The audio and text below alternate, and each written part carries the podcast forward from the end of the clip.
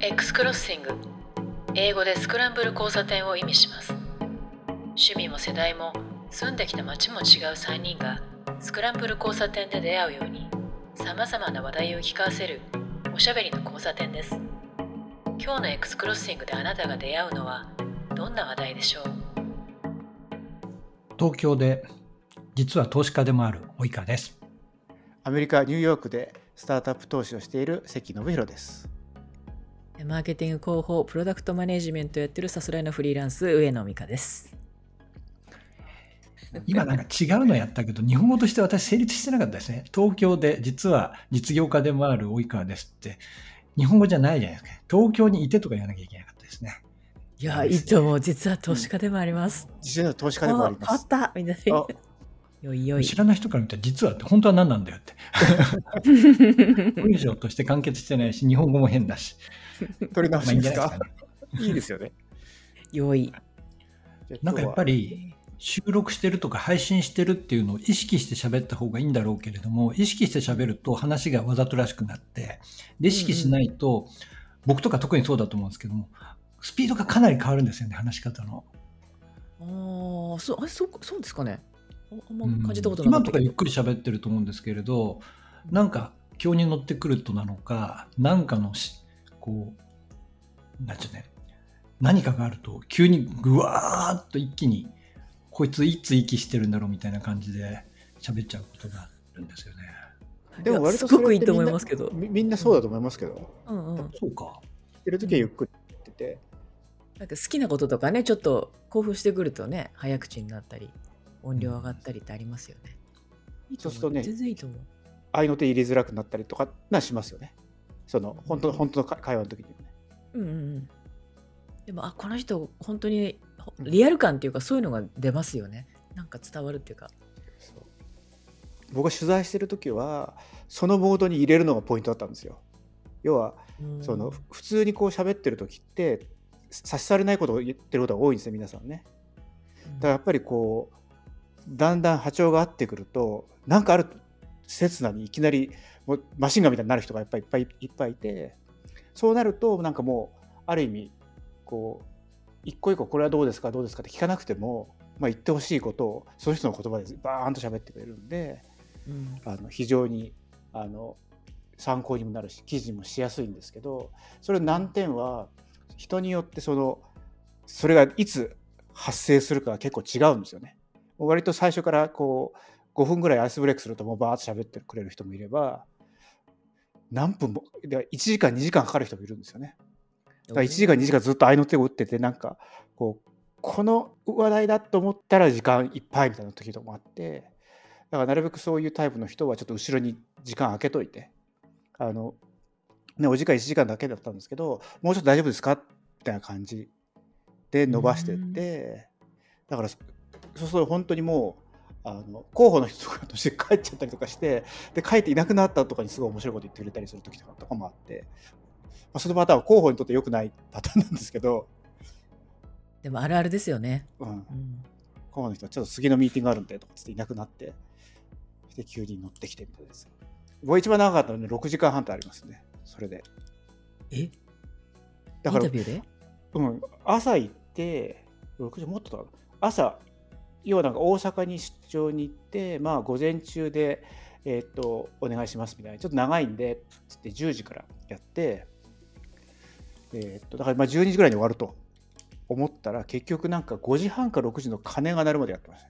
えだからだから一瞬だけ昼昼に昼は抜けたんですよね。一緒に行って。で昼話しながらやったら、まあ、続きや続きも話しましょうかみたいな感じになってお願いしますとかっつって。そしたらなんかもうなんか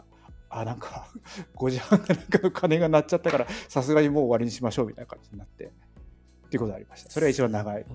6時間すごいですね。だから実際だから合わせると6時間以上でしょうね。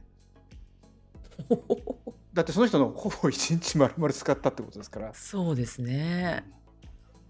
えそれがアウトプットとしてはき記事1本とかなるなんですか？えっ、とね、実は特集の記事で、銀行の機関系システムって分かりますよね。銀行の機関系システムのなんかリニューアルをしてて、各社がどんな動きをしてるのかっていうので、まあ、大阪にあるもう今はその名前がなくなった銀行都市銀行に行ったんですけどだからそれ以外にもほぼ全部都市銀行に行ってどういうことやってますかとかどういうとこがポイントですかって聞いたんですけど、まあ、そこが一番長かったですねさすがに。最後は多分10 20ページぐらいの特集の記事になったと思うんですけどその人暇だったんだなっていうのが私の率直な感想なんだけど。多分ねそのプロジェクトは終わってるから比較的暇だと思いますよ。まあ金曜だったってもありますけどね。でまあ多分し割と東京から取材に行くって言って地方の人が行くと結構長い時間取ってくれる時もあるんですねやっぱね。うん。あの要するにいろいろ喋りたいこともあるから。お時間大丈夫ですかって聞かれることも結構あって。でちょちょっとお昼行きましょうよとか夜行きましょうよとかって言われる可能性一応考慮して予定は組んだりするんですけど、まあ、それでもそのびっくりしました。だからノート持っててノート一冊あのメモ書き終わって2冊目に入りましたからね。その人その人だけで。そこだけで。いや偉いな。あでも最初の方つまんない話だったんですよねおそらく。そうです。だから最初はなんかもう当たり障りなくてだから全然これじゃダメだなと思ってたんだけどやっぱりだんだんだんだんああの時々そういうポイントに来ると喋りたくなってもう1時間ぐらい喋ってくれるわけですね。うん。とこっちもこう聞いててで喋ってる時はなるべくそのえっ、とかぶせないようにしてうん。だからノートも上の方に質問したい項目は余白に全部書いてし下は全部ま相手が喋った内容にしていくんですけど下がザーッといって上の方にポツポツと質問が書いてあってで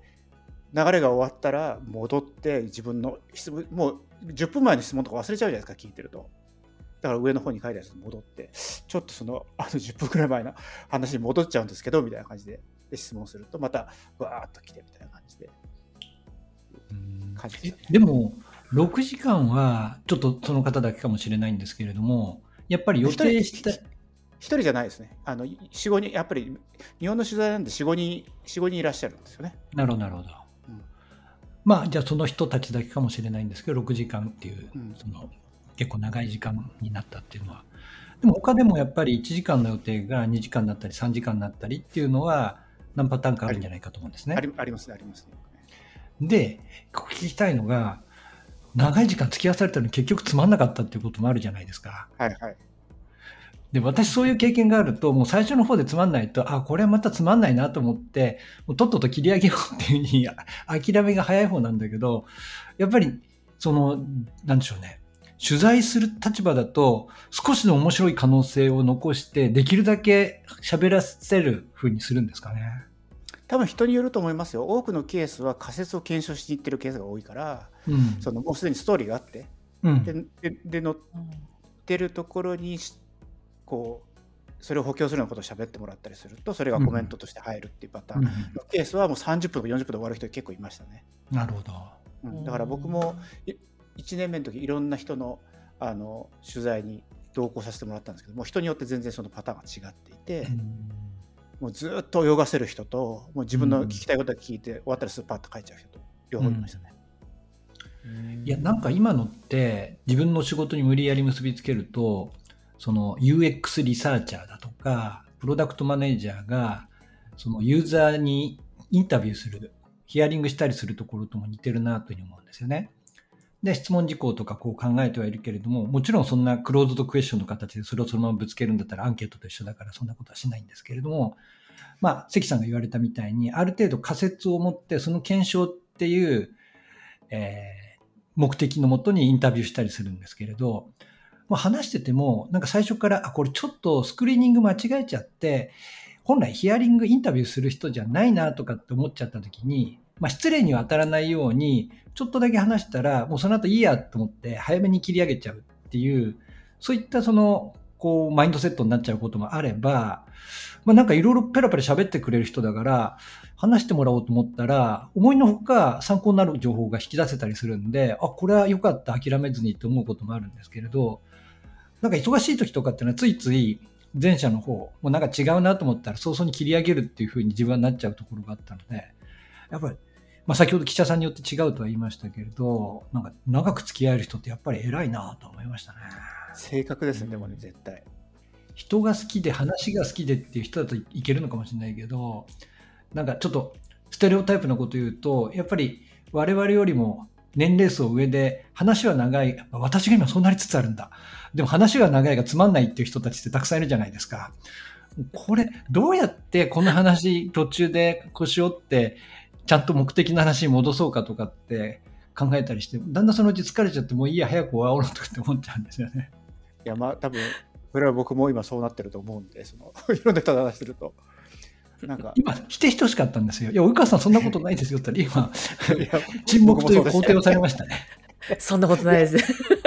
むしろ同調してしまいました。はい。俺も俺もみたいな感じです、俺も、私も私もみたいな。まあ、ユーザーさんにもね、私、あのマーケットとかでやるときに、ユーザーインタビューよくやるじゃないですか。ああいう時も人によって全然違うのはあって、でもあの、ユーザーインタビューを事例として、こうネタとして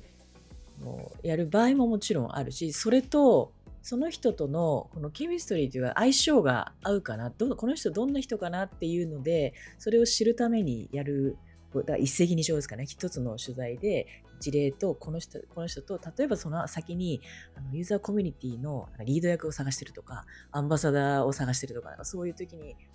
もう一つの目的を載せてやる場合は結構あってでその時だと1時間だとちょっと足りないかなと思う時もあるんですけどあこの人はこうちょっと控えめだけどこういうふうにあの質問とかを投げるとよく返してくれるんだとかあのすごいグイグイで俺俺私だしみたいな感じの人なんだみたいな。そういうようなので相性を見るみたいなのはよくやりましたね。全然それそれと違いますけどこれ これ愚痴になるかもしれないけど IR の仕事をしてた時にインベスターリレーションの仕事をしてた時に上場企業の支援をしてたんですよね。でその時に株価が下が下がる時に電話かけてくる投資家の方いるんですよ。個人株主の方が。で、それで、クレームの電話がもう本当恐ろしいんですけど、一回ハマって2時間とか2時間半とかずっとその業務時間中文句をずっと聞かされてっていうのは、あの、相対しなきゃいけないことがあって、それをいつさっきのお話で思い出してましたね。ずっと同じこと言ってる。クレーム対応だと全然違いますよね。うん。でも結構ね、聞きに行って、そのあの手この手やってももう、その人が決められたことしか喋らない人っていうのももちろんいらっしゃるんですよ。うん、だからやっぱりそういう人のには僕はあんまり取材にやっぱ行かなくなりますよね。だからまあ例えばあの笹塚とかに昔よく行ってたんですけどその時もやっぱりここの人はすごいこう要はもう本社と握ってこういう内容をこういうふうに言うんだってすごいちゃんとやってる人は、まあ、ある意味縦縦板に水を流すようにこう綺麗にあのストーリーもしてるしどんな方向から突っ込んでもちゃんとしたことが書いてくるんですけど突っ込みどころがないから終わっちゃうんですよ、これね。話の盛り上がりはなく。特に技術上がりの人とかすると、なんかやっぱり引っかかりとかがあるじゃないですか。であ、この人ここ突っ込んだらすごい喋りたいんだろうなっていうのがこう、にじみ出てる人とかいると、それを言うと、待ってましたみたいな感じで急に喋るスピード1.5倍ぐらいになって、すごい教えてくれて、で、後からこれ言っちゃいけなかったんです、みたいなやつも出てきちゃうっていうのがあって、まあ、それはすごい、あの、まあ、そういう取材がすごい楽しかったっていうのはありますけど。それ聞く力でもありますよね。こう、なんていうんですか、引き出すっていうか、相手に質問の投げ方とか、普通の日常会話もそうだと思うんですけど、飲み会とかそういう時でも。バーって話すよりも、あの相手相手のことを知りたいとか、相手にいい質問を投げるみたいなのってすごい大事だなと最近思ってて、あのそういう流れを作れるとかね。でその話してる人が自分に興味があるんだ、この人にも興味があるんだっていうのが分かるのはこの人が何を聞いてるかなっていつもなんか見るように感じるようになったんですけど。質問力ってあるんですよねやっぱり。でやっぱり上手い人って上手いなっていうふうに思って。でもちろん最初からこの考えとか質問っていうのも重要だけれどもやはりその話の流れでこの質問をこのタイミングでするっていうなんかすごい絶妙なタイミングでいい質問できる時もあるし、まあ、そういうのは得意な人もいるじゃないですか。あれはやっぱり、なんか話を引き出す時の技術なんだろうなっていうふうに思いますね。なんかやっぱり質問力みたいなやつはあるあるかなと思ってて、ただやっぱり質問力はある程度はこう鍛えられるんじゃないかなともちょっと思ったりしますね。やっぱり今って 僕らもその投資先とかとミーティングする時も30分なんですね。そうすると最初5分がアイスブレイクで最後5分ラップアップとか実質20分しかないんですけどやっぱり20分の中で質問がちゃんとできる人とやっぱできない人がその自分の部下の中でいるんでやっぱりで自分もその記者時代に戻って考えるとやっぱり質問ってすごい難しいんですよね。ある程度理解しなきゃいけないし相手側がその喋りたくなるとかいうような質問の仕方ってあってまあもちろん質問の仕方をある程度は考えたり本読んだりしてましたけどもう一個やっぱりやっぱり経験とかっていうのもあるしそのやっぱりリアルの中でその言葉じゃないんだけど声色とかねその態度とかそのいろいろあの変わるとかよくだから僕も記者会見とかでそのひなひな壇とか前に座ってる人って普通はなんかこうテーブルクロスみたいなやつかけられてて下が見えないんですけどたまに見える時があってそうすると足が見えるんですね。足見てるとこの人はこれをなんかすごい自信を持って言ってるのかそうじゃないのかとかすぐ分かるんですよ。足が結構動いたりとかしてたりとかしてて。でやっぱり足とかその手とかそのこういうふうに触ったりとかいうのもやっぱりあとペンとかこういうの持ったりとかっていうのもなんかそこ気にしてると実はなんかあここは結構言いたいとこなんだなとか。それ自然にこうやって手が出るじゃないですか。でなんかこうそうでもない時とかっていうのがあってやっぱそれをなんとなくこう解釈してあそこ引っかかってのを覚えてでさっきのあのこういった内容なんですけど実はこれこういうことなんじゃないですかみたいなことを聞くと引っかかってるとこだとやっぱり自分で説明してくれたりするっていうのもあってだからやっぱりある程度やっぱそういう慣れみたいなやつはあるなとは思いますね。逆にその候補やるその記者会見やる側になった時には足を見えないようにするとかなんかしましたけどね。だから逆に記者の対対策ね。見えちゃうと 分かっちゃうからみたいな。となると今のこういったまあこれはズームじゃないけれどもズームだとかミートだとか使ってだと一部しか見えないし映像もやっぱり、まあ、クオリティがそんなに良くないから音声だけに頼る部分っていうのが多くなって取材って少しやりにくくなってるんですよねきっと。やりにくくなってると思いますね。で特に音声は、ね、今日、ね、収録だからマイクとかちゃんと使ってるじゃないですか。でも多くのケースって例えば歩き僕は歩いてるとか会議室で数人いるとかになるともう音声も悪いともうその情報もすごい欠落しててだからやっぱりそういう時の内容はかなりこう文字情報とかそのにすごい依存しちゃってその非言語化された情報っていうのはもうすごいやっぱ欠落してるんであまり質問できないとかありますよね。いやそのオンラインのこの動画のミーティングとリアルが違うっていうのって本当その通りで何でしょうねこの表情の動きの機微とか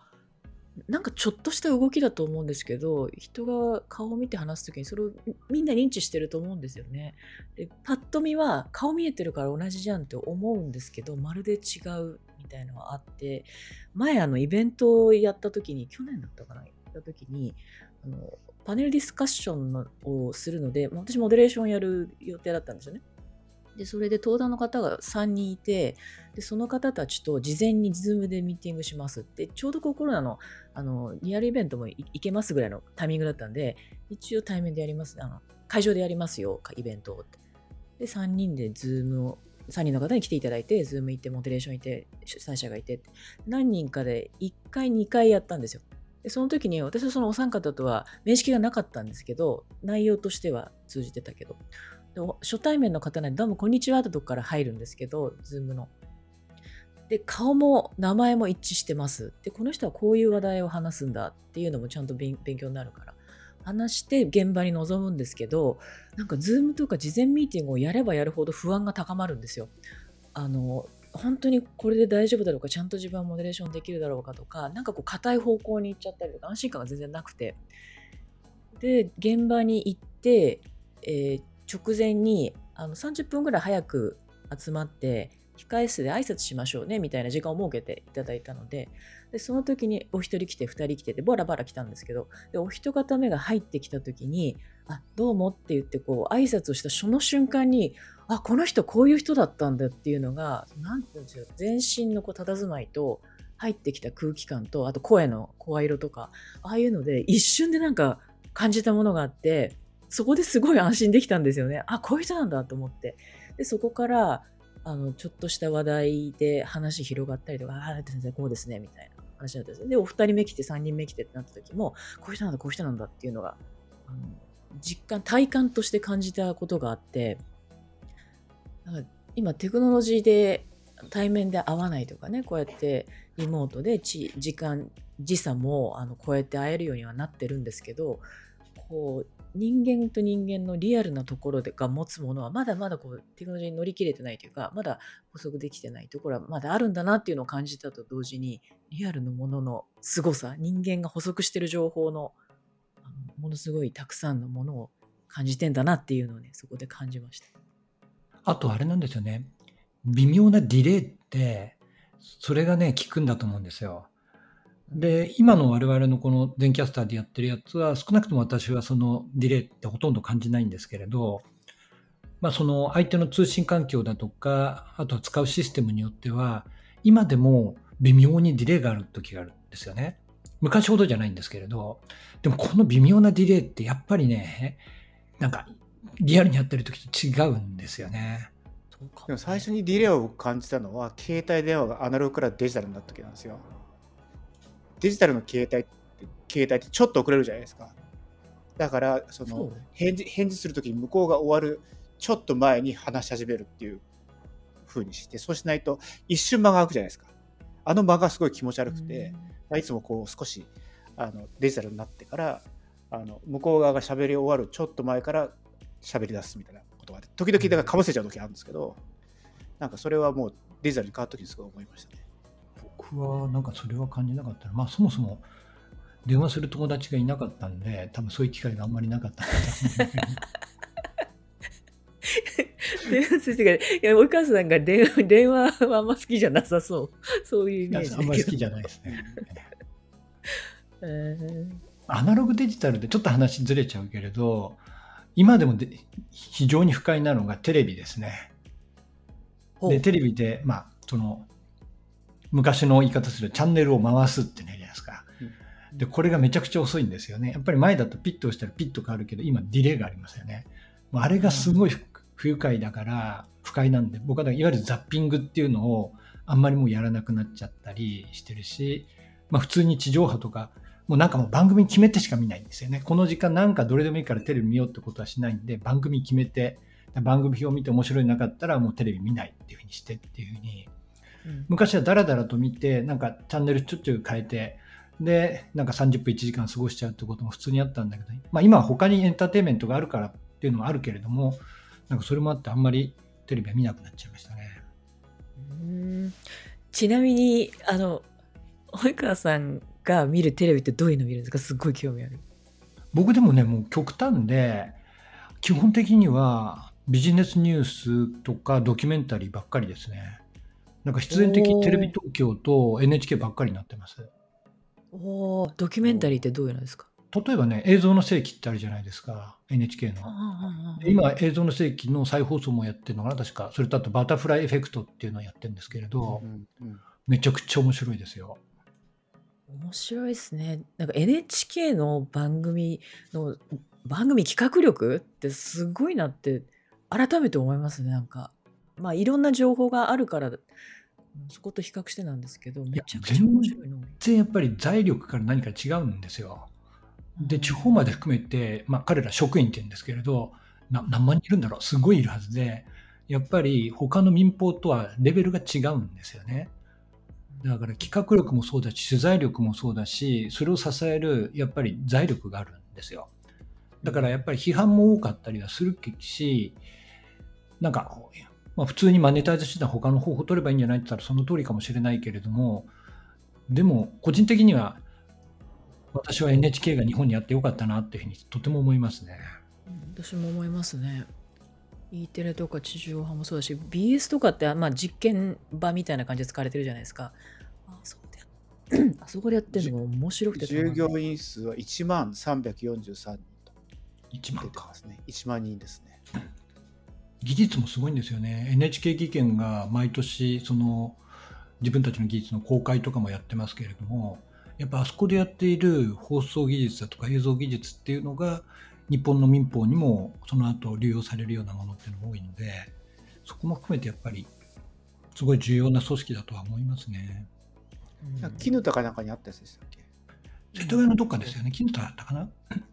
今もあるのかどうかちょっとわかんないですけど。ありますあります。それこそ古川さんとかがよく言ってたみたいな話をするんじゃないですかね。うん、まあ、あの、あの類のやつ、まあ、あれですよね。えっと、MS で元慶応の古川進さんですけど、そう、古川さんもああいうの大好きですからね。放送ですごいやってましたもんね。そうですね。でもやっぱりもう財力も違うし、まあ、特にね民放とかも今となったら数が多すぎるとかってなんかあんまりあんまりこういうネタをここで話すつもりはなかったんですけど、ね、そんな感じなんでしょうねって思いますよね。やっぱり密着取材とかね、あれだけできる人たちいないと思うんですよ。今も同じかどうかわかんないけど、私がその NHK プロフェッショナル仕事の流儀に出た時、本当に最初の3ヶ月ぐらいずっとこうクルー一緒でしたからね。朝から晩まで？1時ぐらいから。家からついてきたことはないんですけれど、でも当時六本木ヒルズにオフィスがあったんですけど、六本木の駅を出るところからついてきたこともあるし、あとオフィスに行ったらもういらっしゃるみたいな感じだったり。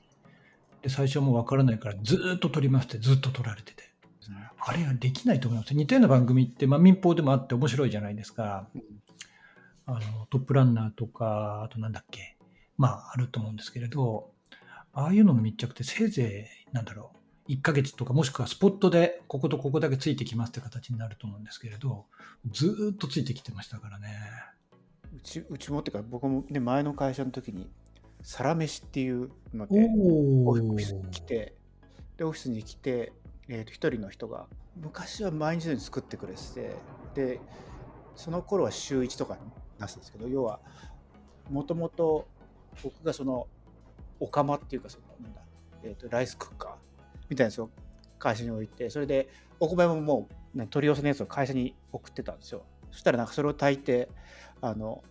あったかいご飯の方が美味しいじゃないですか。ランチとかって。だからお弁当のなんかを持ってくる人でもご飯だけそれでやろうって話をしたらなんかだんだんご飯そのえっ、と炊き込みご飯を作ってくれたりするような人が一人会社にいてですね。で結局その人がすごい面白いということでサラメシでその会社でみんなで撮ってるところを、えー撮るだけじゃなくてその人の一日に密着したいって言ってなんか朝4時ぐらいにもうその人その人の自宅に行ってその朝からずっとあの撮ってましたけどやっぱりああいうその